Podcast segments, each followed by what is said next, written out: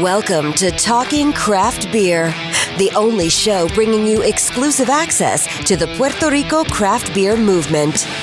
Every episode is packed with in depth conversations with beer industry leaders and the latest news and information on upcoming events. We'll help you bridge the gap, flatten your learning curve, and solidify your beer knowledge so every beer you drink becomes a better experience. And now, your host, Andrés Nieves. Hey, ¿qué está pasando? Bienvenido al episodio 008 de Talking Craft Beer, el show donde consigue el acceso exclusivo al movimiento cervecero artesanal en Puerto Rico. Miércoles de episodio de Talking Craft Beer, ya llegó, sí, llegó igual de rápido que se va el fin de semana. El fin de semana llega viernes y se va a las millas, ya es lunes al otro día, en un abrir y cerrar de ojo. Pero hay que trabajar con eso. Quiero agradecerte por dedicarle tu tiempo para escuchar el show. Gracias por el apoyo que le estás brindando también. Ya estamos escuchándonos eh, un montón en, Estados Unidos. Ya tenemos varios eh, listeners en Santo Domingo también. Eh, también tenemos listeners en Costa Rica, donde encontré también una cervecería ya, se llama Volcano Brewery. Estoy pronto a hacerle el acercamiento para ver si hablamos acá en el podcast. Y estamos llegando a un montón de sitios. Estoy bien contento y estoy bien contento por el apoyo y estoy bien contento por ustedes porque, como yo siempre digo, esto es para ustedes. Noticia, ya lo había dicho en el episodio anterior, los homebrewers de Puerto Rico tienen su próxima competencia. Eh, la competencia es la Beer Clone Wars donde la cerveza que tienes que intentar clonar o clonar es la Lagunita 12 of Never. La que más se parezca es la que ganará, obviamente. La premiación es el sábado 30 de junio. Entregas de cerveza empezaron ya el 15 de junio, el viernes pasado, y tiene hasta el 26 de junio para eh, hacer eh, la entrega. Ese es el último día, porque el 27 de junio es el jogging. Puedes hacer la entrega de la cerveza si ya la hiciste. La puedes hacer en la esquinita. Se la entrega a Quique eh, en la esquinita en Bayamón. O a Villa en Taberna Boricua en Atorrey. O a Billy en Caribbean Brewing en Carolina. En cualquiera de esos sitios. Si no la has hecho y quieres participar de la competencia, ve a este enlace homebrewerspr.brewcompetition.com homebrewerspr.brewcompetition.com te suscribes por ahí y registras tu cerveza. El enlace va a estar en los show notes, así que si no lo pudiste anotar, no hay problema. Va, al enlace, va en los show notes y agarra de ahí el, el enlace. Eh, por favor, por favor, por favor, quiero pedirte que tan pronto tenga una oportunidad, tenga un chancecito, pasa por Apple Podcast o tu aplicación preferida para escuchar podcast. Suscríbete para que recibas los eh, episodios lo más rápido posible. Tan pronto salen, los tienes ahí directamente. Eh, como siempre, déjame saber qué temas te gustaría hablar o que hablara o, o qué personas quiere que entreviste o qué temas quieres que cubra, déjame saber, escríbeme a, en, un email a andres a talkingcraftbeer.com, escríbeme o me escribe por Facebook o Instagram at talkingcraftbeer en Instagram y en Facebook. Déjame saber por ahí. Otro sitio que puedes suscribirte al show es a través de la página web en talkingcraftbeer.com. Ahí también puedes escuchar los episodios sin ningún problema. Eh, también hay dos blogs que he escrito por ahí. El de la cerveza le di share el otro día de cómo, eh, qué vas a utilizar para qué tipo de cerveza, que está bien nítido. Eh, también quiero decirte que me envíes, envíame mensajes, déjame saber qué es lo que piensas. El episodio de hoy está bien nítido. Fue con, con José Ortiz de Dragonstone Abbey. Pude, eh, pude tomar eh, una de las cervezas con él, la Seven Monks, que está bien rica, bien rica, smoky. Así que sin más preámbulo, te dejo con el episodio 008. Que lo disfrutes. Bye. El invitado de hoy es de Río Grande y antes de ser un maestro cervecero tenía su propia tienda de ropa que operaba con su esposa. Cuando la economía se puso difícil en el 2010, encontró que la Universidad de California tenía un programa online que al tomarlo y completarlo te, certificaba como un Master Brewer en solo 18 eh, semanas. Hoy desde Talking Craft Beer Studio le doy la bienvenida a José Ortiz de la cervecería local Dragonstone Abbey. Hello, hello. Bienvenido, José. Gracias, gracias. Bienvenido a Talking Craft Beer Studio. estamos aquí presentes, eso es así. Qué bueno que, que pudiste darte la vueltecita. Sí, pudimos hacer el ajuste. Tenemos un par de cosas que hacer, pero Estábamos, estábamos ahí en back and forth a ver cómo la coordinábamos. Eso y de es. momento me llegó ahí el reminder. Mira, llegó, eh, la, la coordinó, la coordinó. Qué bueno. Mira, eh, me dijiste en la breve historia que me enviaste que eres de Río Grande, eres un río grandeño, el pueblo del Yunque. ¿Siempre has vivido ahí? toda la vida somos de Río Grande. Desde chiquito. Desde chiquito. Esta pregunta la, estoy empezando a hacer ahora en todos los podcasts. ¿A qué te olía tu infancia en Río Grande? Fíjate, eh, allá en, en- en Río Grande nosotros, me acuerdo mucho de lo que era, eh, jugaba mucho trompo, Ajá, los gallitos, todo ese tipo de cosas. Bicicleta, eso era un must. ajá. Y baloncesto. Baloncesto. Baloncesto, eso era a las 3 de la tarde salía de, mi, de la escuela, eh, a las 3 y media yo estaba en la cancha hasta las 7 de la noche. Hasta que, por lo menos a mí me pitaban. Eh. El papi tenía un pito especial. era ya ahí había que salir corriendo. No, después lo que mi papá hizo fue que nos construyó una cancha en la casa. Ah, bueno. Para que entonces, pues, en vez de nosotros estar fuera, pues que Ah. nosotros jugáramos acá en la casa y mis, mis amistades. Que los amiguitos vinieran. Vinieran a Esa jugar es buena, esa es buena. Mira, como dije en la intro, eh, me contaste que tenía una tienda de ropa. Sí. Eh, ¿Dónde tenías la tienda? ¿Allí mismo en Río Grande? En los outlets, en Canóvana. Ok. Estuvimos allí como seis años. Este, nosotros, la tienda se llamaba Daraco. Ok. Se llama el tema de los dragones, que eso siempre nos ha gustado. Ok. Este, pero esa tienda eh, fue bien importante para nosotros. Era una tienda de bikers Ok. eh, inicialmente. Eh, después introducimos otro tipo de ropa como de tatuajes y cosas así. Tuvimos la dicha de que en Puerto Rico la primera cuenta que se abrió de Ed Hardy la abrimos nosotros. Mm, La primera cuenta de Bondoch la abrimos nosotros. La primera cuenta de Orange County Choppers en Puerto Rico la abrimos nosotros. En Puerto Rico. la primera cuenta de Miami Inc. en Puerto Rico la abrimos nosotros. Todas esas marcas y todas esas, esas que vendíamos nosotros, fue que después Sears y otro tipo de tiendas las trajeron, ¿verdad? Pero la primera cuenta en Puerto Rico la abrimos nosotros. Sí, que ustedes fueron básicamente el primer cliente de el ellos. primer cliente de ellos en Puerto Rico. No fue, no fue fácil porque obviamente cuando tú decías Puerto Rico, Ujú, habían problemas. Este, pues, pues no teníamos, desgraciadamente, pues muy buena fama. Pero pudimos negociar eh, unos acuerdos y unas cosas. Y gracias a Dios, pues todas esas marcas, todas esas las traímos nosotros primero que nadie en Puerto Rico. ¿Y para qué área, para qué lado del, del Nosotros estábamos estaba? arriba, cerca de Burlington. ¿Dónde está Burlington ahora? Ok, para donde está Leeds, vaya donde En está el el pa- Banco Y Santander. eso era una tienda de pasillo, no era una tienda de... Ah, era un bus de era un pasillo. bus de pasillo. Oh, Eso es así. Yo creí que era un local. No, no, no era un bus de pasillo y, y teníamos la, la, la dicha de que podíamos traer y vender ese- todo ese tipo de marcas. Contra, qué chévere. Sí, sí. Y me, eh, por lo que me contaste, eh, 2010 fue que, que no pudieron seguir operando. Sí, lo que en 2010 este, pues se re- empezó a renegociar los contratos, no solamente el mío, sino de la mayoría de la gente que estábamos en el mall. Eh, la economía había, había bajado muchísimo, eh, no eran las mismas ventas.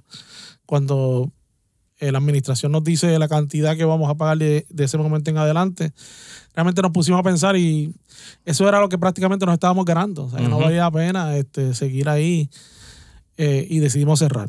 Eso fue bien difícil aceptarlo porque la pasamos súper bien en, en ese negocio. O sea, tuvimos mucho éxito, tuvimos mucha dicha de, de conocer mucha gente en el ámbito de los tatuajes, eh, bikers y todas esas cosas. Pero eh, hubo que cerrar. Cerramos en, en octubre 31 del 2009. Ok. Cerramos nosotros. Sí, que básicamente allí mismo había una. Yo creo que después abrieron como una tienda de tatuaje, un spot de tatuaje. Sí, eh, Red Monkey creo que se llamaba. Sí, sí. Y no, no había posibilidad de moverla para otro lado ni nada. Sí, ya estaba muy difícil. Nos ofrecieron movernos a otro local más abajo, cerca del correo, pero allá Más abajo, por poco te ponen en el cuartel allá. en- Lo que pasa es que allá eh, nosotros había otra tienda que se llama Estilo. Ok. Ellos eran amistades de nosotros y teníamos unas marcas parecidas y qué sé yo. Y no, no, no, no, no me sentía, no me, no me iba a sentir a gusto haciendo una, una competencia directa a una persona que conozco. Y decidimos, pues no, cerrar. Sí, que básicamente era una decisión del mismo mall. Correcto. Moverlo hacia allá, que no era que ustedes querían No. estar cerca de ellos, hacerle competencia. No, no, no. Sí. Y básicamente ahora casi se destruyeron y lo que van a meter allí es eh, go-kart y Go-kart y este, go-kart, bowling. bowling, algo de, de- un rope trail, algo Ah, así, sí. que van a meter allí ahora. Yo fui Sí. el otro día a hacerme, no tengo la gorra aquí, una gorra con el logo del, del podcast allí en Leeds. En Leeds, ok. Y cuando, yo no había ido desde María. Y cuando yo entro allí, yo, ¿pero qué rayos pasó aquí? Se fue todo el mundo. Cerró, cerraron sí. muchísimas tiendas. Sí. Y lo único nítido que me gustó fue que vi como hay como una escultura ahora de, De Transformers. de Transformers.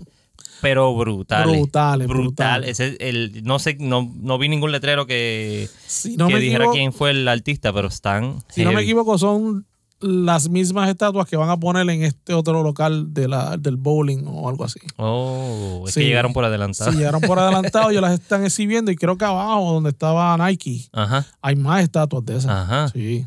Pero están brutales las cadenas, la, la, Los la- detalles. increíble. Yo nunca había visto una cosa así. Y son metal, metal. No Ajá. es plástico, no es. Son piezas, son piezas de carro, De carro. y de, de- de- de- y los hardware, los aros, las gomas. está bien nítido.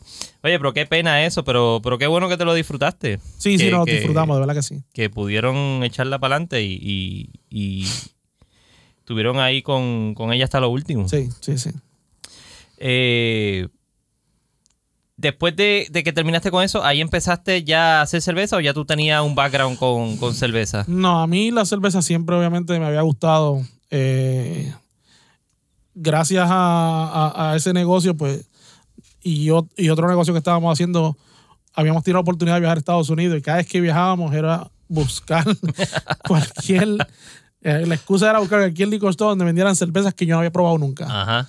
Este, pero pues, siempre la cerveza me gustó. Eh, en enero del 2010, tres meses más o menos después que cerramos la tienda, es que entonces me pongo a buscar eh, qué hacer. Eh, necesitamos trabajo, necesitamos hacer algo. Eh, ahí es que en- me, me encuentro con el programa este de UC Davis, que ellos, este, a través del internet, ellos te dan un, un programa 18 meses y al final, eh, que fue la etapa que no pude terminar realmente, Ok. tienes que viajar a Estados Unidos a hacer los laboratorios. Mm. Pero son dos meses en California. Ok.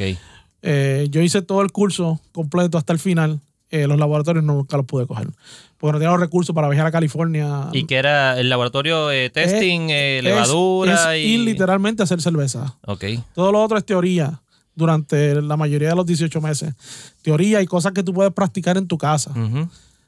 Pero después tienes que demostrar eh, tus habilidades, tus conocimientos, no solamente en pruebas escritas, sino en los Práctico, es laboratorios práctico.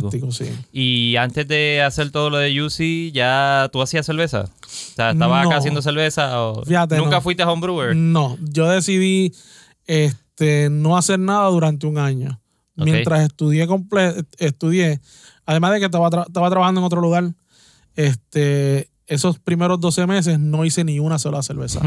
Todo fue aprender, aprender, aprender, aprender, aprender la teoría, todos los conocimientos y que O sea, que estaba, estás como yo ahora, en aquel momento. en aquel momento. Hasta el 2011 es que entonces hacemos la primera cerveza, pero all, grain. Ok. Pero es que tampoco quería hacer extracto. Ok. No quería, quería directamente comenzar con, con all grain. Y por eso fue que no, no hicimos nada hasta que no tuviera, o yo entendiese que tenía conocimiento bastante para hacer, manejar ese tipo de...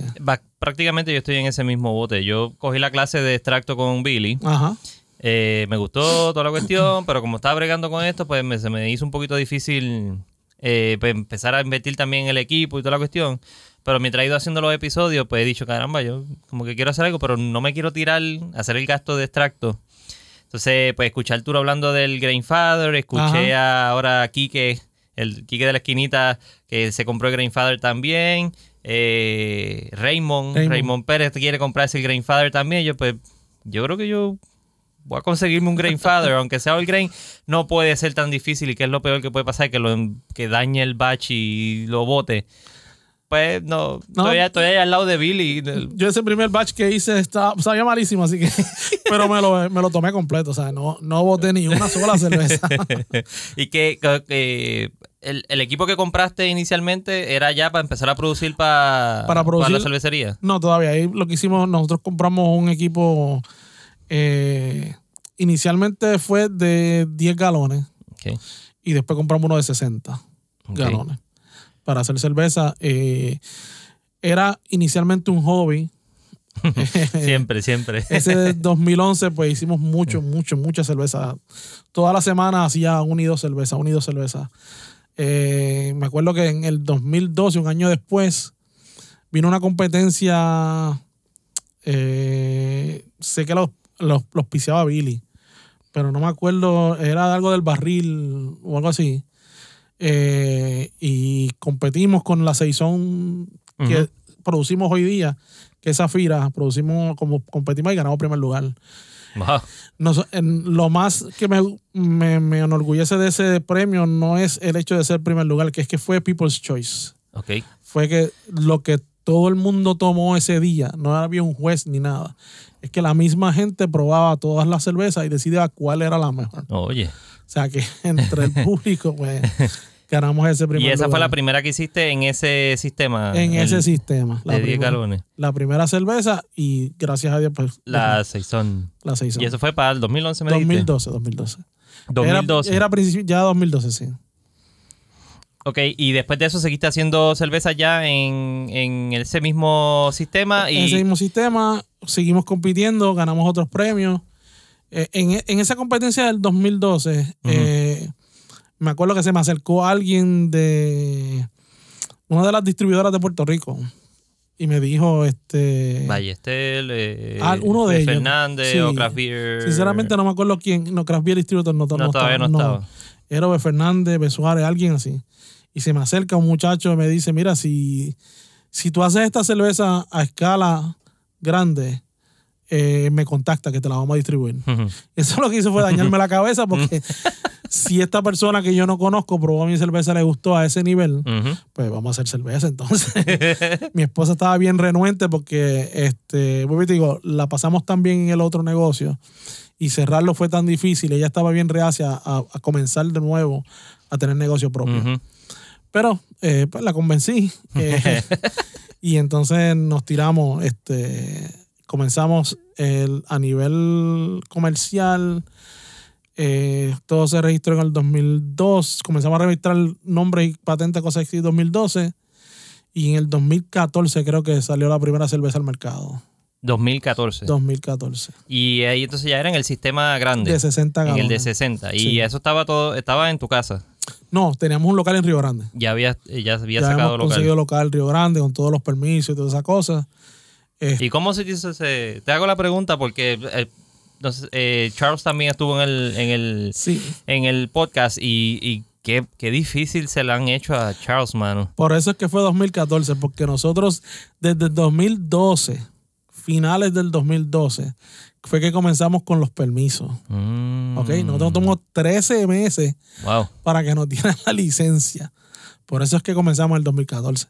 Porque todo ese 2013 fueron gestiones de permiso con el gobierno y, y, y tráeme esto y tráeme lo otro. No, eso no es de esta forma. O sea, fue bien difícil y frustrante todo un año sin poder hacer nada eh, hasta el 2014 que por fin nos dan la licencia. Y para ese tiempo todavía estaban con los mismos requerimientos de que tienes que montar primero para después yo... Sí, eso todavía continúa. lo mismo. Continúa igual, este, inverosímilmente. Este, la- eh, no, no, no, no, no, no, eso como que no tiene ninguna lógica porque si tú, si montas el negocio y ellos te van a dar unas exenciones para tú traer materia prima y equipo, se supone que te lo den antes. No, es tienes que montar el negocio, traer el equipo, traer la materia prima y entonces ellos te dan la licencia y entonces te dan la exención contributiva. Te da crédito, como quien dice, así como si fuera crédito. No, no te dan, no tienes ningún crédito ni nada. No, por eso pues, eh, eh, yo te hago un crédito de lo que ya tú gastaste, como quien dice, como, como si fuera así. Y no, no, no, no te dan nada. Es- ya tú pagaste ese dinero a Hacienda. No, no, no, no, no te, no, no te dan, no te devuelven nada de ese dinero. Es como si todo el que montara un negocio es un embustero y está tratando de montar algo para Correcto. Desviar algún dinero o algo. Ese- Porque, porque, porque, porque te tengo que enseñar que monté todo. eh, no sé, obviamente, no sé si es desconfianza, ¿verdad? Del, del país, pero del Ajá. gobierno, pero, Pero así es aquí. Tienes que montarlo todo, tener todo el equipo para poderte dar la licencia. Sí. Qué trampo, mano. Eh, ahí ve- comentaste que toda la tienda, cuando tenías la tienda con tu esposa, era tenía que ver muchas cosas con dragones, por eso se llamaba Draco. Sí. ¿De dónde sur, a- a- de ahí es que surge el nombre de Ya es que Dragonstone? eso surge el nombre de Dragonstone también. Ok. Este. Dragonstone Abbey. Dragonstone Abbey, porque las cervezas belgas son las, el estilo de cerveza que más a mí me gusta, Ok. al igual que a, que a mi esposa. Eh, pues y decidimos irnos por ese lado, hacer seis once, hacer este Belgian eh, Double, este, la Belgian Strong, la Premier, que es la que estamos trabajando, otra que nuestra cerveza. Esto, decidimos irnos por ahí. Si ves el logo, el logo son en una cruz, eh, dos dragones en la parte de atrás. Eso es, eso somos ellos. O sea, dos, dos, es un solo dragón con dos cabezas. Ok. Porque mi esposa y yo, pues, eh, eso es lo que nos sentimos. O sea, que estamos unidos, somos uno con el otro. Y tenemos, pues ella tiene su forma de pensar, yo tengo la mía, pero somos un solo equipo. Ok. Eh, la cruz representa de que toda persona cristiana puede probar nuestra cerveza. Y eh, el, el lenguaje en el que está escrito en el diamante, ese símbolo del diamante es de la X, significa dra- dragón. En rune, en símbolos runes, Eh, adentro. adentro. Ok. ¿Ves la- la- los markings que tiene adentro? Ese, ese dice Dragonstone en rune. Mm. Ese lenguaje es el lenguaje de los celtas. Ok. que en la historia, pues ellos son de las personas más paganas que existieron en el, en el mundo. O sea que también, si eres. son bienvenidos también. También son bienvenidos. sí, es la- el mismo cuento de siempre que los, los- los monjes hacían cerveza en los Sí, monasterios. so, son bienvenidos. Cualquier persona que quiera probar nuestra cerveza es bienvenido. siempre tomándola con moderación, Con obviamente. moderación, sí, sí. O si no, un conductor designado. Exacto. Entonces, eh, tienes Dragonstone. ¿El Dragonstone sigue en, en Río Grande? ¿Lo tienes todavía en Río No, no, Grande? no, no. Eh, hubo un momento en que tuvimos unas situaciones personales, además de que crecimos. Ok. Eh, y ya el- ese, ese equipo de 60 galones ya no era suficiente. Teníamos que buscar la forma de producir más. Eh, ahí te- teníamos que tomar dos decisiones. O invertíamos una cantidad de dinero que realmente no teníamos. O este hacemos lo que se llamaba en Estados Unidos contra brewing. Exacto. Nosotros fuimos la cer- primera cervecería de contra brewing. Nosotros tuvimos que convencer a Hacienda de que eso es en Estados Que Unidos se hace y que existía. Gracias a Dios, este eh, Gregory de Fox De Fox, sí. nos dio la mano. Se lo agradezco. Siempre estar agradecido de Gregory, de verdad, porque de verdad nos, nos dio la mano y nos, y nos ayudó y nos sigue ayudando todavía. Este, y con él fue que comenzamos lo que es el Contra Brewing nosotros. Y ahí pues pudimos duplicar, duplicar, no, prácticamente triplicar lo que Sí, estábamos porque produciendo. fuiste de 60 a cuánto? Acá hacemos 120. Duplicamos lo que estábamos Sí, haciendo acá en, sí. en, en Río Grande. Así que básicamente, para los que no sepan lo que es contract brewing, pues ellos eh, alquilan la facilidad o la instalación donde de una cervecería y ahí haces tu cerveza y ellos te ayudan a Sí, hacerla. nosotros pone- llevamos nuestros ingredientes, la levadura, todo eso lo hacemos nosotros y el Master Brewer de Fox estaba presente porque él es el que opera el equipo y, este, y bajo las instrucciones de nosotros pues se hace la cerveza. Sí, el mismo concepto que está haciendo Juan de Boquerón, produciendo la Blonde y la Correcto. IPA en Estados Unidos, entonces la, la La importa. porque la cantidad de cerveza que él produce allá y la empaca, no, pues no, en este momento en Puerto Rico no hay. No, no hay ese tipo de capacidad. no. Digo, Bueno, lo, lo hay. hubo, bueno, Lo, lo hay, pero, y bueno, pero, eso es otro tema. pero Bullé estuvo y Bullé, según me han contado, tuvo un tiempo con un contract brewing también de Estados Unidos, pero no funcionó, entonces ahí después fue que lo, lo desmantelaron. Se lo desmantelaron. So que el concepto existía aquí en Puerto Rico ya antes de que, Sí, de sí, que sí, ustedes lo empezaran a hacer. Nosotros, pues, en el caso nosotros, con lo de brewing acá, pues, lo comenzamos acá con, con Gregory. Ok, eh, para todos los que quieran conseguir a Dragonstone Abbey y a José, pueden hacerlo a través de Facebook, que es la plataforma que, principal que tienen ahora mismo. Es Sí, eh, por at Dragonstone Abbey. correcto. At Dragonstone Abbey, por ahí pueden escribirle y, y preguntarle por la cerveza y cualquier cosita. Eh, ¿Qué estilo de cerveza está haciendo en Dragonstone Abbey? ¿Cu- ¿Cuántos tiene el número primero? Eh, Eh, con- que, que produzca. pro- eh, contando con la próxima cerveza que se va a hacer, son creo que se llevamos seis estilos. Seis. Seis, sí, porque tenemos eh, Zafira, que fue nuestra primera cerveza, la Saison. Ujú. La Premier, que es una Belgian Strong. Bonsanté, que es una Belgian Single. Estamos haciendo Seven Monks, que es una Belgian Double. Eh, pero es una Belgian Double con eh, Smoke Malt, Ujú. que de eso no hay en el mercado. Este, eh, tenemos Angélica, que salió al mercado la semana pasada, que es una Farmhouse IPA. Es este, una, una cerveza de wheat fermentada con yeast de Saison, el mismo yeast que utilizamos para Zafira.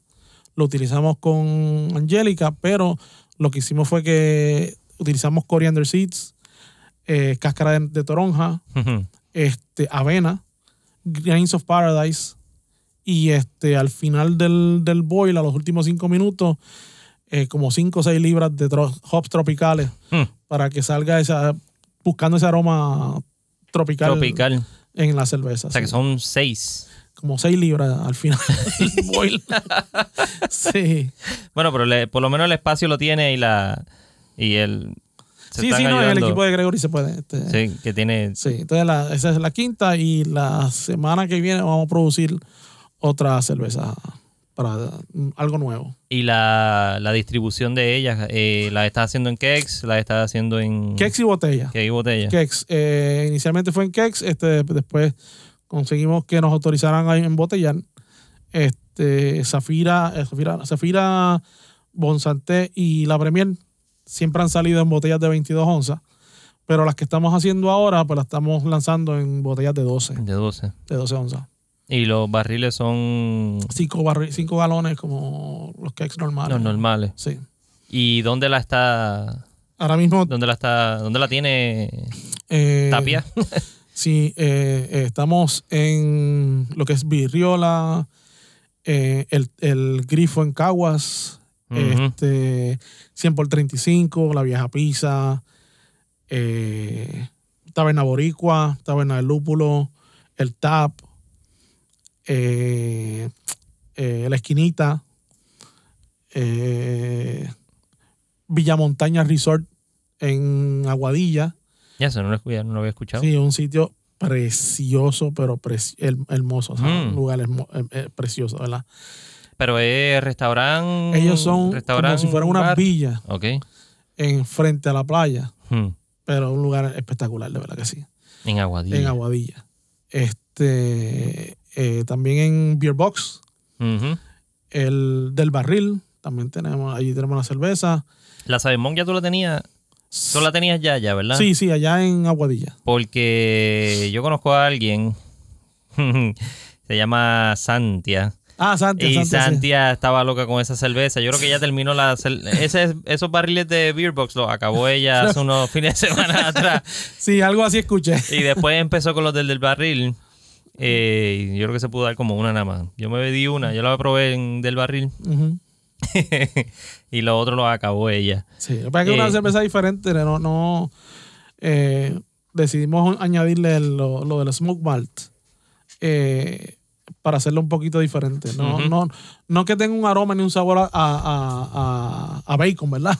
Sí, sí. Sino que sea algo, par- eh, un complemento adicional para la cerveza. Eso mismo es lo que estábamos hablando el- en el, el episodio anterior con Arturo. Que a él le gustan las cervezas de smoke. Ah, Eh, Le encantan, él le encantan. Y siempre se pasa haciendo y llevando para los social sessions de los homebrewers. Ajá. Y, y son buenas, pero a veces pasa eso que tú dices, que se siente como medio bacon. Sí. Como que se va para el otro lado. Sí, eso, eso no me gusta. Sí. No me gusta mucho, pero eh, en, en ese es simplemente un toque de, de, de smoke malt. Hacemos Applewood ok, para esa Ok. cerveza. ok. Eh, porque eh, estaba viendo, eh, me trajiste acá una de las botellas, que es la de Seven Monk, que la otra está en la nevera, que nos acordemos. Sí. Eh, estaba viendo que la, habían varias botellas tuyas que tenían como un sello de cera. La cera, sí. Eh, ¿Eso tú lo haces con toda o...? Sí, lo hacemos con todo, inclusive con las de 12 onzas. Lo vamos a hacer también. Ajá. Lo que pasa es que estas que te traje son las primeras, las primeras, eh, la primera tirada de, de Seven Monks. Eso todavía no ha salido al mercado. Ok. Este, en botella. Tú eres el primero que la tiene para que la. ¿Y esas eh, las estás embotellando ya también con Gregory? No, esa Wow, tú lo mismo nosotros. tú sí. mismo. Sí. Ok, ¿y cuál es el propósito de la cera? En el caso de las de 22, que fue donde comenzamos a hacerlo, eh, es parte de, de- de la estética Ok. de la botella. Nosotros, cuando salimos al mercado, quisimos salir con algo elegante, algo este, que llamara la atención. Eso es algo aquí nadie lo estaba haciendo, o nadie lo está haciendo todavía. No, por eso te pregunto, porque que no lo, no lo había visto y me estuvo bien curioso. Eh, pero es, es, es parte del empaque. La idea es que visual veas un empaque bonito, atractivo, llamativo, pero obviamente cuando abras el producto y te lo tomes también sea tan bueno como lo que viste afuera. ¿tú me entiendes? Eh, esa- ese es el propósito realmente, es marketing. Eh, sí, es más bien eh, branding entonces de- Branding, del- de, branding. ustedes mismos y, y va a tono porque eh, la época medieval o la o, Usaban los sellos, los de, sellos de de cera, cera, sí. para cerrar las cartas, que está nítido. Me, Correcto, sí. me, me gusta eso. Eh, ¿Cuál es tu cerveza preferida que no es de Dragonstone? Rochefort, Rochefort. Rochefort, la 8 o la 10, Ah, Ok. cualquiera de las Yo creo que yo me di una 10 el otro día en, en Pimentón y... Son, son pega, fuertes, pega. Sí, sí, son fuertes. y después fuertes. fui, el, ¿cuándo fue? Eh, hace un, un sábado atrás fui a comer también y tenía la Danwood, Ok. me di dos y yo creo que estaba sudando acá cuando estaba durmiendo. Otra, otra es de Saison Dupont, también es de mis de favoritos. tus preferidas. Sí. Qué bien, esa, esa Danwood me, me dio duro. El mismo mesero me lo dijo. Ten Lleva, cuidado. dos, lleva dos de esa, va por la segunda. Esa cerveza tiene doce y pico. Sí. Eh, y yo, bueno, está bien si me acabo de comer un calzón, estoy, estoy cubierto, dame agua y dame... Y era, y era, creo que era 9 onzas, Mira para allá. que era chispito nada más, Sí. pero se sentía, se sentía el alcohol fuerte. Fuertecito. Sí, sí, se sentía. Eh, yendo, estábamos hablando ahorita de, de bacon, obviamente pues déjame atarlo con esta pregunta. Eh, ¿Cuál entiendes eh, que es la combinación de cerveza y comida más chévere para ti? Eh, la mexicana. La mexicana, el pique. eh, con Zafira. ¿Ok? Es, es, es que el, el, el, el, el fruitiness de esa cerveza es apaca, o sea, no, no es que eh, apacigua Ajá. lo que es el, el, el, pican- el picor del- de la comida mexicana. A mí me gusta mucho la comida mexicana, este, y esa, esa combinación me gusta mucho. Deberías tratar, digo, no sé cuán abiertos estén, porque allí lo que tienen es eh, modelo y corona, creo que, pero aquí en, en Azteca, Ajá, ok. frente al eh, hipódromo, El hipódromo, sí, sí, sí. cocinan bueno Ah, pues, y una cervecita de las tuyas allí. pues vamos, vamos, vamos allá. Ese es uno de los hobbies de nosotros, este, visitar restaurantes. Sí, sí, Tacho, eso sería un palo. Eh, ¿Cómo ves el movimiento de cerveza artesanal ahora mismo acá en, en la isla? bueno, mi... Yo sé que es una pregunta bien abierta, pero podemos irnos por donde, por donde quiera. hay lo, lo importante es que se ha demostrado que aquí en Puerto Rico se pueden hacer cervezas tan buenas como cualquiera de las que entra aquí. Eso ya es algo que nadie lo puede dudar, nadie puede poner eso en duda este, en este momento porque todos los que estamos produciendo cerveza hemos demostrado eso. Pues todos hacemos diferentes estilos de cerveza. Este, mira a Juan, el tipo de cerveza que hace las lager. Este, Sí, Juan de Surc. Exacto. Eh, o sea, que hemos demostrado que podemos hacer cualquier tipo de cerveza bien hecha aquí en Puerto Rico. Mi única preocupación, obviamente, es que no hay tanto lugar donde hayan taps free, Mm, que sean, este, no estén atados a una corporación, Ok. que sean que los dueños hayan montado el sistema y ellos sean los que decidan qué tipo de cerveza se vende ahí. Eso no hay tantos en Puerto Rico. Y pues, este, va a haber una competencia, este, O sea que eso es, es un problema real. Eh, el, el- el distribuidor de la cerveza le monta el sistema a ellos. Sí, han, de pronto no, no Sí, sí, desconocía eh. que, ese- que eso era así. Yo pensé Sí, que era. sí, este, este, por ejemplo, este, cuando estaba Craft Beer Distributor, ellos hacían eso también. Ok. Este, si la persona, si el local quería tener un sistema de draft y no quería invertir en el, en el sistema, pero ellos le montaban el sistema. Pero obviamente solamente se podía vender este Lo de ellos. Craft Beer Distributor ahí. Sí. Ok, eso es lo mismo que estábamos comentando ahorita del shelf space con, En Estados con- Unidos. en Estados Unidos. Que es limitado ahora mismo también, sí. Ok, ok, no sabía que eso... Sí, yo, hay- yo pensé hay- que la inversión era directamente del mismo... No, no, hay compañías que te lo, te lo, te lo, te lo, te lo ponen obviamente a cambio de lo que te dije, que solamente puedes vender su producto. Pero permiten, no permiten nada, nada de más nada nadie. de nadie, nada de nadie, no. Wow, Solamente lo de sus productos. Wow. O sea que entonces tendrías tú que ir a hacer el approach a ellos y decirle, mira, yo quiero que distribuyas lo mío para que... Si es un local, si este, o sea, si, si tú como corporación, como cervecería en Puerto Rico, tienes el, el capital de comprar ese tipo de equipos, sí se puede hacer, porque hay, hay muchos lugares que quisieran tener eh, cerveza draft, pero en ese momento pues no tienen el dinero para hacer la inversión. Mm. Eh, y pues utilizan ese sistema. Por eso sí, pero lo- a lo que me refiero es que si, si tú quieres que, se, eh, poniendo un ejemplo, la, la barra de Tito y la barra de Tito tiene tabs eh, controlados por una compañía, o sea, o, o patrocinados por esa compañía, tú tendrías que decirle, mira, eh, cerveza que distribuye, yo quiero que tú distribuyas mis cervezas. Eso, eso se podría hacer. Para entonces que sí estén disponibles en ese sitio. Sí, o, o tú pues, comprar un Kegerator, ¿verdad? Ponerlo en el local. Ajá, ajá, ajá. Pero, pero, eh, eh, bueno, no sabía eso. Pero es interesante lo de, eh, lo que dice que ni- eh, ninguno está compitiendo con ninguno, aunque hagan el mismo estilo de cerveza, una IPA, pero es su estilo de IPA. Es su estilo de IPA, correcto. Como estábamos hablando con, con Quique y con Arturo en el episodio pasado, ellos fueron a San Francisco y entraron a un sitio y habían ocho IPAs. Ok. 8 IPAs y creo que dos stouts, una cosa así era. O 9 IPAs y dos stouts. So, eran 9 IPAs diferentes. Wow. No, no recuerdo bien si eran de la, misma, de la misma cervecería, pero son 9 IPAs Nueve diferentes. Tú tienes que escoger la que, la que tú quieras. La que tú quieras. Que no, no. Sí, ahí, es que también eh, ese estilo también varía muchísimo. Están estas IPA de que te son tan y tan amargas que te el enamel de los dientes te lo, Te lo derrite. te lo derrite. Como también hay sessions, session IPAs también que, que no son tan amargas, que no sientes, si, si sientes el aroma, eh, los IBUs están ahí, ¿sabes? Ujú. Si sientes el aroma, sientes el sabor, pero no, no son destructivas, o sea, no, no son ah, tan fuertes. Yo creo que yo me bebí una, el otro día una Stone, una a double IPA de Stone, la Ruination creo que es. Y aquello sí que estaba, Fuerte. estaba fuerte. Sí, Estaba fuerte. Yo no, no recuerdo que haya bebido alguna double. Y a mí me gustan las IPA. Eh, pero estaba fuerte. A mí no, pues, no, no, no soy amante de las IPA. No, no. ¿Tú sabes cuál yo le cogí el gustito? La, la Doppelrogen de, de Sur. Ajá. Ok. esa, ce- esa cerveza sí que está bien rica.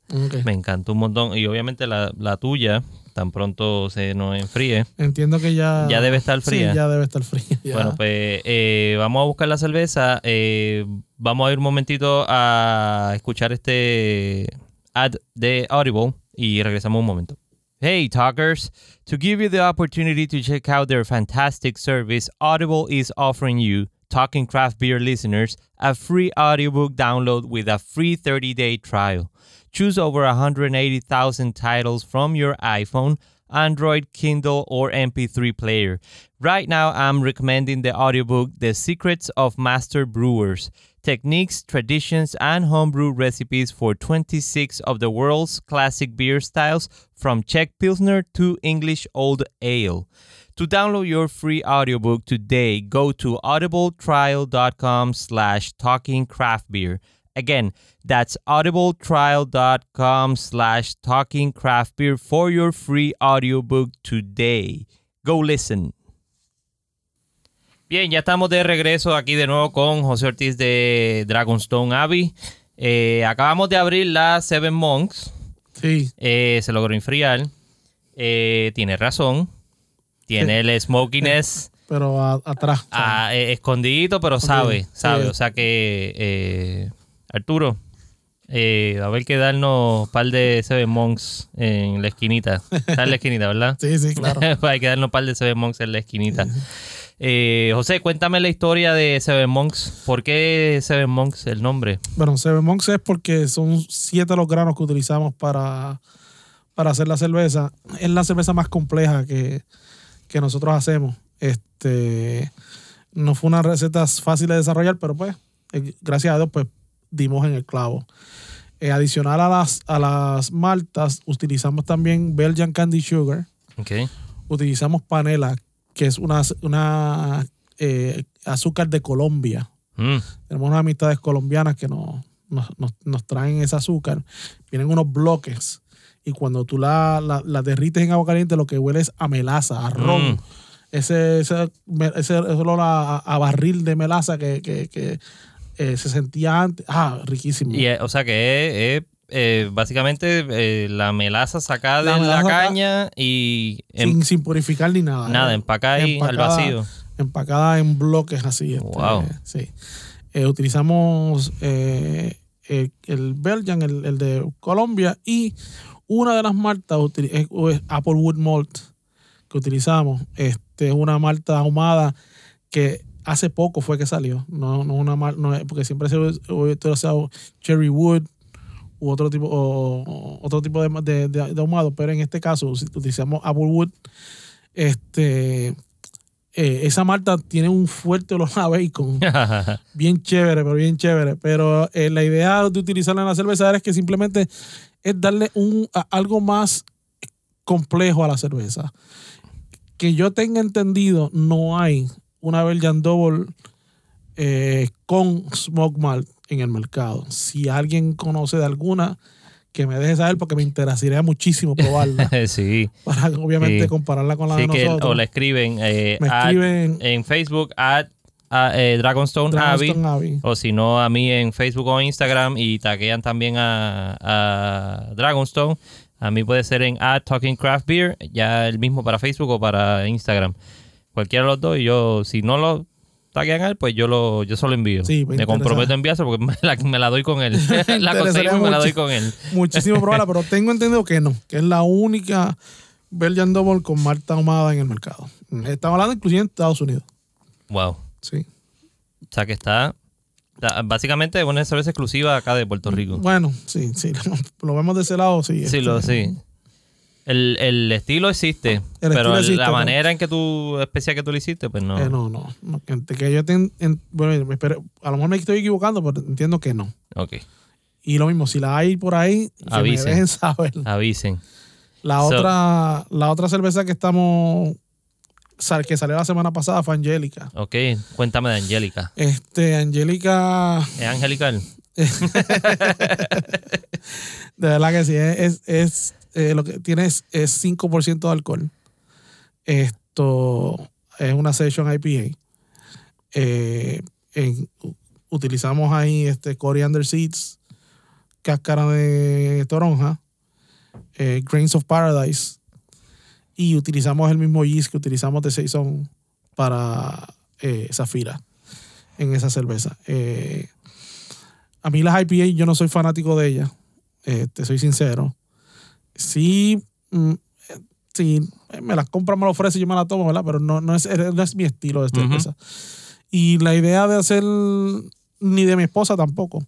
Y la idea de hacer Angélica de esa forma es eh, que al que no le gusta ese, ese, ese hop bien fuerte de, de, la, de las IPA, puede comenzar con una cerveza como Angélica, que este, a pesar tiene 50 IBUs, pero es suave.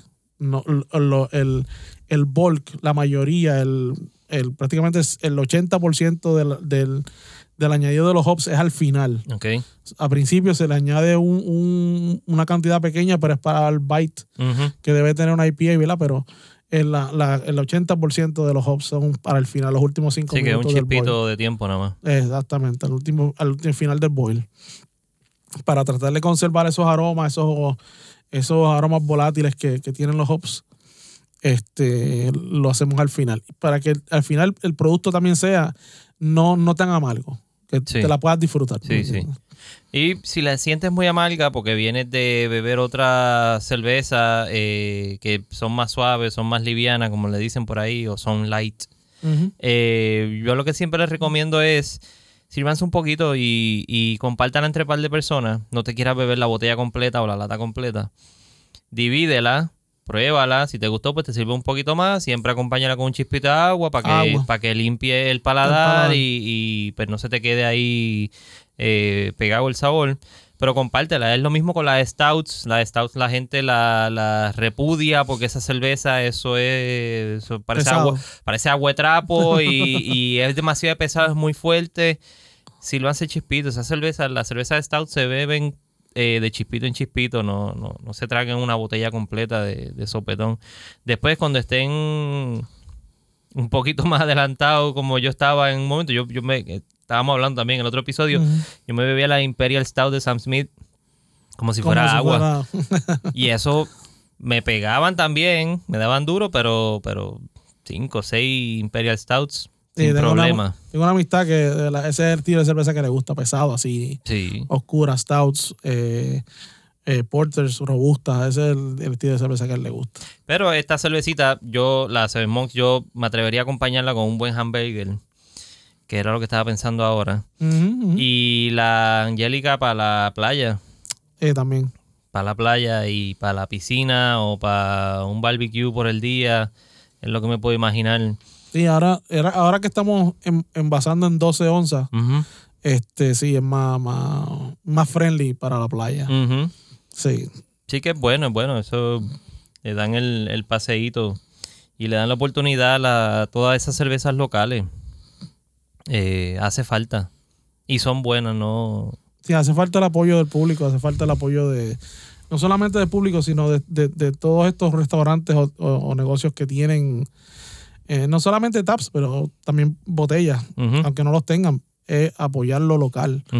Este, en- en- en- mientras el dinero se, se mantenga fluyendo dentro de la isla y no, no afuera, la economía mejora. O sea, lo que pasa es que tenemos que apoyarnos. Ahorita lo estábamos comentando y es que aparte del podcast, pues yo estoy en varias de las cerveceras que he ido y los episodios que he hecho, lo estoy haciendo en video.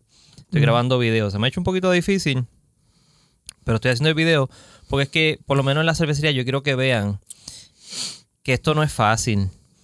O sea, se pasa trabajo. Sí. Hacer una cerveza no es, no es como mezclar Kool-Aid ni mezclar tan. Eh, toma tiempo. eh, uno pasa, bueno, yo no, pero se pasa trabajo. Eh, el otro día estaba viendo a Juan sacando, qué sé yo, qué cuántas libres de coco de un fermentador que el- el- la compuerta era por arriba y no tenía por más ningún lado por donde entrar. Yo estuve con Juan en la cervecería cuando estuvimos haciendo la transferencia de la, de la Doppelrogen. Eh, un trabajo súper fuerte. No solamente el trabajo, sino que la inversión. A mí me da gracia mucha gente este, eh, que critica y habla de, de- de- de las cervezas locales, pero los retos a ellos que cojan sus ahorros, el dinero que tienen y le inviertan en un tipo de negocio como este, hacer cerveza, para que vean lo difícil Hmm. que es. Este, obviamente no, no estoy no estoy abogando porque se haga mala cerveza porque todos debemos aspirar a hacer la mejor cerveza posible que salga por nuestras puertas. Pero aquel que critica es que no sabe el trabajo que se pasa este, haciendo cerveza y el tiempo que tú pasas rascándote la cabeza pensando, ya se venderá, no se venderá, este, tengo que moverla, este, tengo que pagar la renta, tengo que pagar esto, tengo que pagar lo otro. En el caso de nosotros, de mi esposa y yo, nosotros vivimos de esto. Mi esposa no tiene otro trabajo, ni yo tampoco. Nosotros vivimos exclusivamente de lo que producimos en la cervecería. O sea, si nosotros no hacemos cerveza, no vendemos cerveza, no hay dinero en la casa. ¿ok? Así que nosotros tratamos y hacemos todo lo posible porque el producto que nos salga por las puertas de, nos- de- de nosotros sea el mejor producto posible. Para que esas ventas se den este, y podamos continuar lo que estamos haciendo y podamos crecer, que es lo que queremos, eh, crecer y tener nuestro propio eh, local. Exactamente, muy bien dicho. Eh, la situación o el, el elefante blanco en el cuarto siempre se está hablando ahora mismo es la, los impuestos. Ajá. La situación que está ocurriendo con los impuestos. Sé que se están haciendo unos esfuerzos de parte de toda la comunidad eh, cervecera por eh, eh, solicitar o, o- o promover que, que- que eso, el, el proyecto ahora mismo que está, se, se termine ya de, de procesar. eh, porque ya está firmado tengo entendido que el proyecto del 280 ya pasó la Cámara, ya pasó Senado, está en el escritorio de, en el escritorio de Ricky. del gobernador, sí. Ok. Eso es lo que tengo entendido. Este, y eh, no sé qué tipo de empuje tengamos que hacer, pero tenemos que tenemos que sonar. Tenemos que comenzar a sonar, tenemos que comenzar a, a, a- a que ellos se den cuenta de que eh, estamos produciendo trabajos. ¿Entiendes? Estamos aportando a la economía, estamos pagando nuestros taxes. Queremos producir, queremos trabajar. Queremos este, crecer en, en, en, en, en, este país. No nos hemos ido, estamos aquí. O sea, yo, yo cuando vino María, yo tuve la oportunidad de irme a Estados Unidos. Eh, lo que me dijeron, tú llegas aquí, tú tienes trabajo donde en Hmm. cualquier cervecería. Yo tengo amistades en Estados Unidos que tienen cervecería. Mm. Lo que me dijeron, llega aquí que tienes trabajo. Pero no me fui, me quedé. Decidí quedarme, decidí continuar con mi proyecto en Puerto Rico, no irme para Estados Unidos. Eso tiene un tiene que tener valor. O sea, es lo mismo que ha hecho estos los, los, los, los otros compañeros de la cervecería. Estamos aquí en Puerto Rico. Coño, o sea, vamos a sonar, hay que hacer lo, lo posible. Y eso que ese proyecto de 80 no es el mejor, pero Pero hay que empezar por hay que algún empezar lado. por algún lugar. Es el- lo que yo me he dado cuenta con toda la cuestión política, tú no puedes pedir el proyecto perfecto porque no existe. Un proyecto de, de- de la Cámara o del Senado no existe.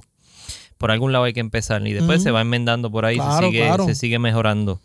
Eh, la industria de cerveza mueve el turismo de una manera increíble. Increíble.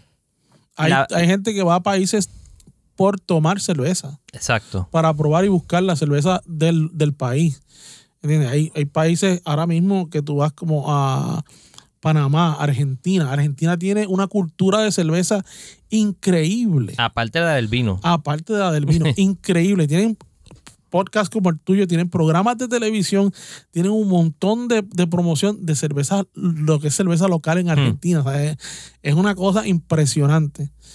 Eh, mire, eh, en Puerto Rico podemos hacer lo mismo. O sea, no tenemos, desgraciadamente, por factores externos, no tenemos esa cultura de cerveza, pero la estamos creando. Estamos, estamos en, en- en el, en el camino correcto para crear ese tipo de cultura de cerveza. Va en, va en menos nada, porque yo tengo. Yo tengo 37. Tengo- sí, 37. 37. Y, el, y siempre coincido con todo el mundo cuando hablamos de Borinquen Brewing. Borinquen yo iba a Brewing, Borinquen sí. Brewing. Sí. So, estoy viejo, pero, pero no tan viejo. No, Porque no. eso fue los otros días. Eso fue, ¿qué? Principio de los do- del 2000. Eh, los, Fue por ahí. de los 90, por ahí, principio de 2000, sí. Sí, sí. Borinquen Brewing, claro y que sí. estaba Borinquen Brewing y yo me acuerdo que bebíamos allí y, y eso era lo más grande. Estaba en Isla Verde, vendían, se fueron, pero han surgido toda esta otra eh, gama de cervecerías locales eh, que se mueven y la gente las busca. Yo tengo una amiga en Maine, ella se llama Amanda Daughtry. Tiene un podcast también en Maine de cerveza. La, la escena de, de cerveza artesanal en Maine Eh, gigante. me imagino. Ella me dice, mira, yo vine a Puerto Rico, tuve en condado y yo no sabía dónde ir. Mira para allá. Yo no sabía dónde ir a beber cerveza. Lo único que encontré fue el Bonds eh, frente al Marriott. Ah, sí. Y ahí fue que empecé a encontrar una que otra cerveza. Probablemente yo fui allí, probablemente lo que había era Ocean y, y dos o tres de las locales que le, que, que le dan para que vendan, o sea, que le distribuyen.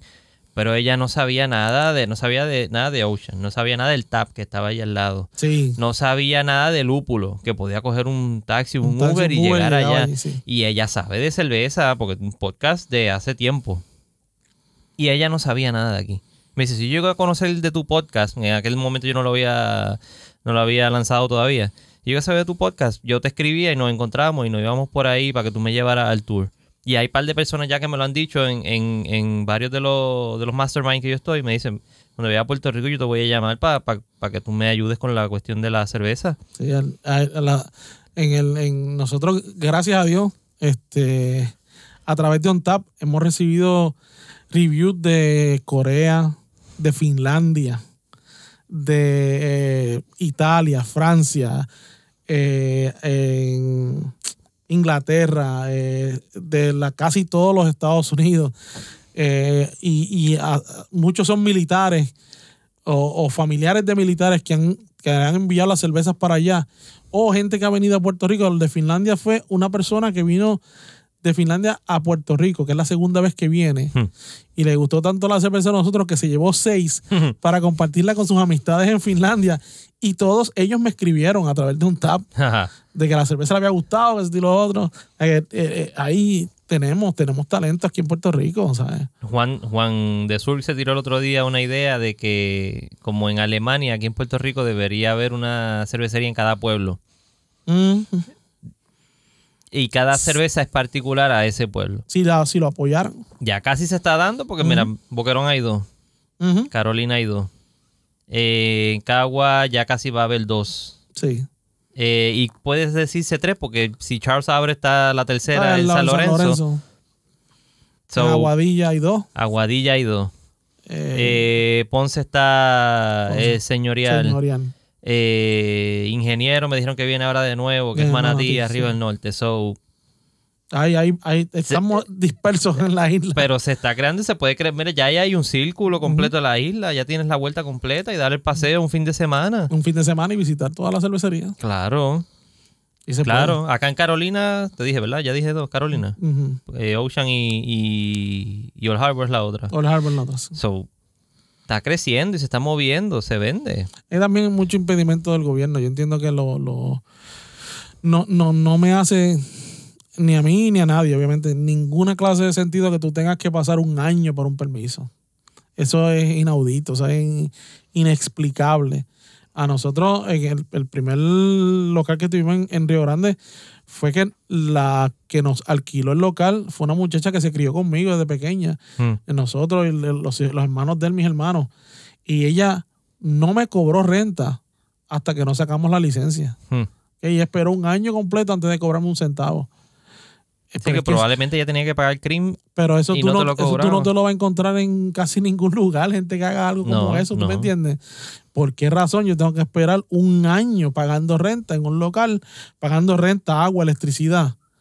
Quiebra uno antes de abrir el negocio. Eso no...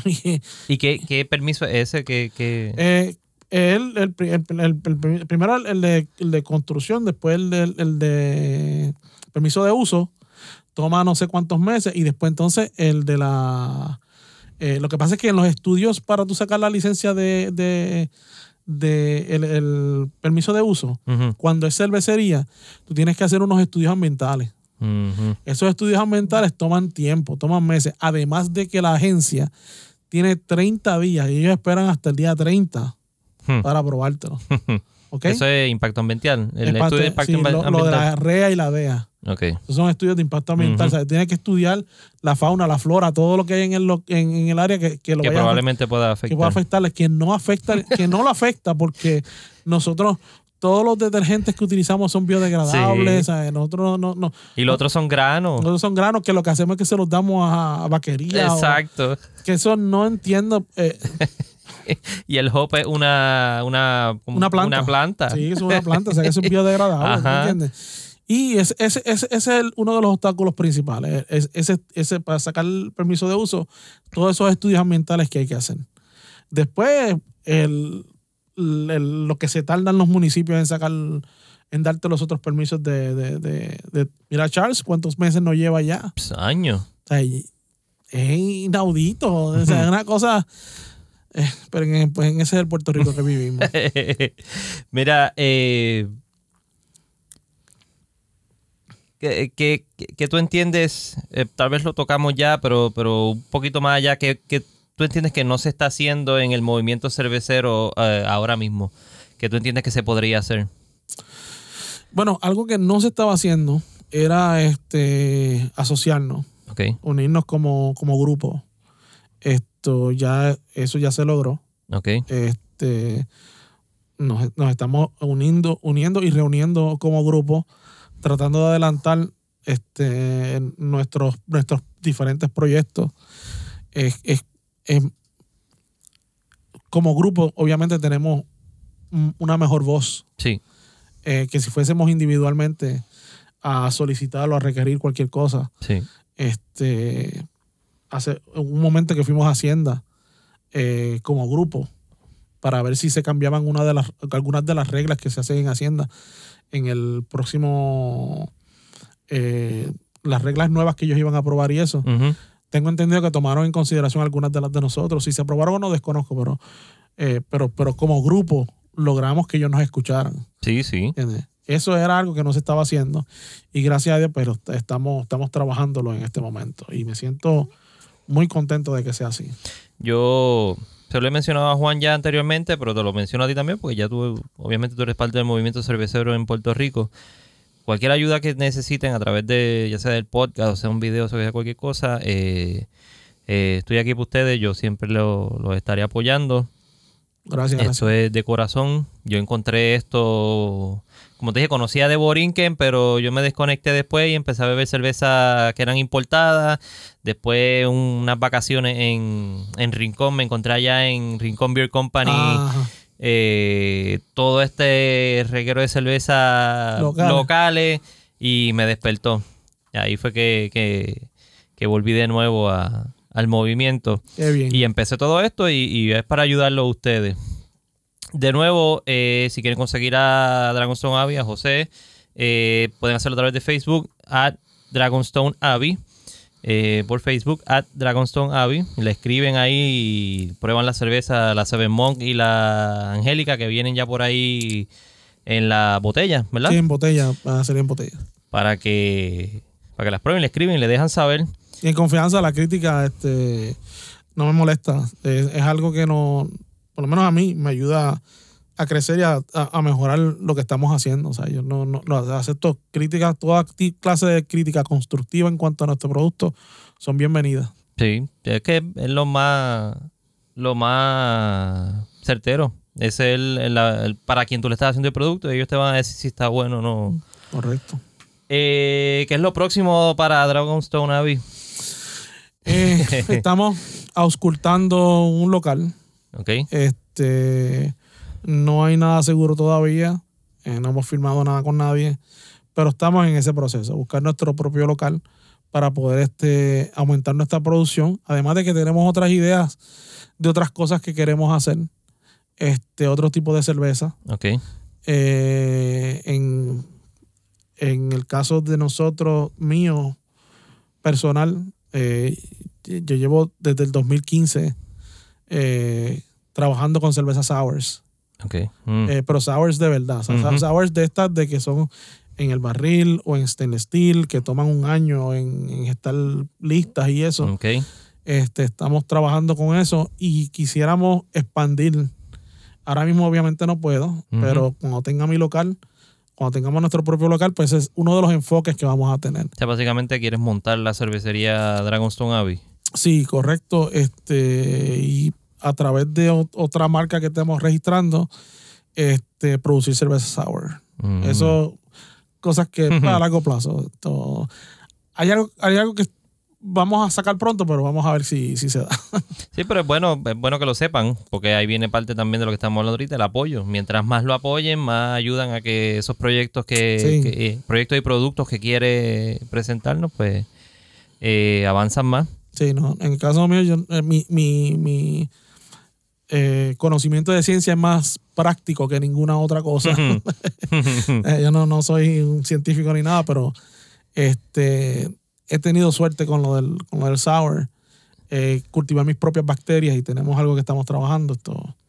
Que es interesante porque no te hice la pregunta y llevaba un trend haciéndosela por lo menos en los primeros episodios, porque todo el mundo que entrevistaba por lo general era eh, o químico o ingeniero químico.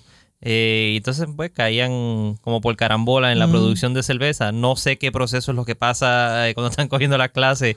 Si es que algún profesor que les gusta la cerveza les presenta todo el proceso de, de producción de cerveza. Es química, química. Yo- química. Sí, química. Yo no, en, en la escuela nunca, nunca, verdad. Ese no era mi subject favorito, créeme. Eran las matemáticas y eso, pero una vez caigo en esto que, que comienzo a entender, y hoy te digo, no es que tenga conocimiento casi en ciencia, mi, mi- mi conocimiento de ciencia es más práctico que ninguna otra Ajá. cosa, Pero una vez comencé a entender, es como cuando tú no hablas un idioma y comienzas a practicarlo, es como que se te abre la mente, porque empiezas a entender la otra gente que te habla en ese otro Ajá, idioma. ajá. Así mismito pasó con la ciencia conmigo. Ahora me encanta, de verdad que es fascinante. Este, y por eso es que estamos haciendo el otro proyecto de, de lo de la Sour. a mí eh, eh, te puedo entender y, y me identifico con lo que dice, porque yo no te digo, yo bebía la cerveza, me encantaban, pero cuando he empezado a entrevistar a todo el mundo y he empezado a ver todos los procesos, eh, es como que eh, eso es lo que tú dices, como que empieza a ver el- el- la imagen Ajá. componerse cuando lo que era un reguero cuando te hablaban de que si, que si la levadura, que si, que si los hops, que si un, que si preparar, hacer un, eh, eh, preparar la levadura antes de, de echársela. Eh, Hidratarla, e. Hidratarla, exacto. Eh, eh, he empezado a entender ya lo que es esto y a veces eh, esto es más bien para los homebrewers, a las personas que, están que quieren empezar a hacer cerveza. eh, no le cojan miedo. Solo No. hablamos con Arturo también, no le cojan miedo. Esto parece un montón de cosas, un montón de pasos, un montón de reglas, pero esto básicamente es como, como cocinar, como hacer un sancocho.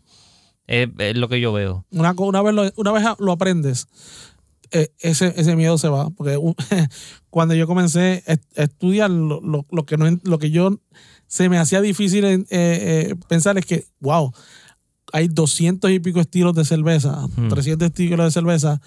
¿Cómo yo me voy a aprender cada uno de esos estilos? O sea, ahí- eso va a ser imposible. Que es una lager, que si sí. una ale, que si esto. Pero no, no, no. Sí, pero cuando entiendes que son realmente dos estilos de cerveza, Exactamente. que son las lager y las ale, pues ya como que se va haciendo el... se hace mucho más fácil y tú vas entendiendo. que- Exacto, exacto. Que no es que son un chorrete de cerveza y... A lo loco, no, no, no. Todo tiene su propósito. Sí. bueno, José, quiero darte las gracias por haber participado del podcast. Eh, muy buena la cerveza, la Seven Monks de Dragonstone Abbey. Eh, espero que vengan muchos más episodios con mucha más cerveza y con todos esos proyectos. Cuando tenga ya la, la disponibilidad o la capacidad de poder anunciarlo, pues me avisa porque Sí, por aquí sí. mismo se van y lo, lo anunciamos. Sí, no, no digo nada todavía porque estamos en el. En, no, no, sí, sí, te entiendo, pero, te entiendo. Pero, pero sí, enseguida que tengamos algo más, más concreto. Sí, sí, sí, claro que sí. Pasamos por aquí y lo anunciamos. Que bueno, pues acaban de escuchar el episodio 007 con José Ortiz de Dragonstone Abbey, ah, perdón, 008 con José Ortiz de Dragonstone Abbey. Eh, pueden conseguir la cerveza en la esquinita, La el esquinita, Tap, está Birriola, eh, el Taberna El Lúpulo, Taberna Boricua, Beer Box, Beer Box, del 100 barril, El Barril 135, el que me dijiste de Aguadilla que es bello. Pizza, eh, Villa Montaña, Villa Resort, Montaña. eh, todos esos lugares. So, ya saben, tienen para dar la vuelta a la isla completa y darse un par de Seven Monks. Sí, la- y en botella va a haber una lista más grande todavía. pues ya saben. Gracias por habernos escuchado. Nos veremos en la próxima. Bye. Ay. Thank you for listening to the Talking Craft Beer Show. Let's keep on talking, so connect with us on Facebook and Instagram at Talking Craft Beer, and of course at TalkingCraftBeer.com.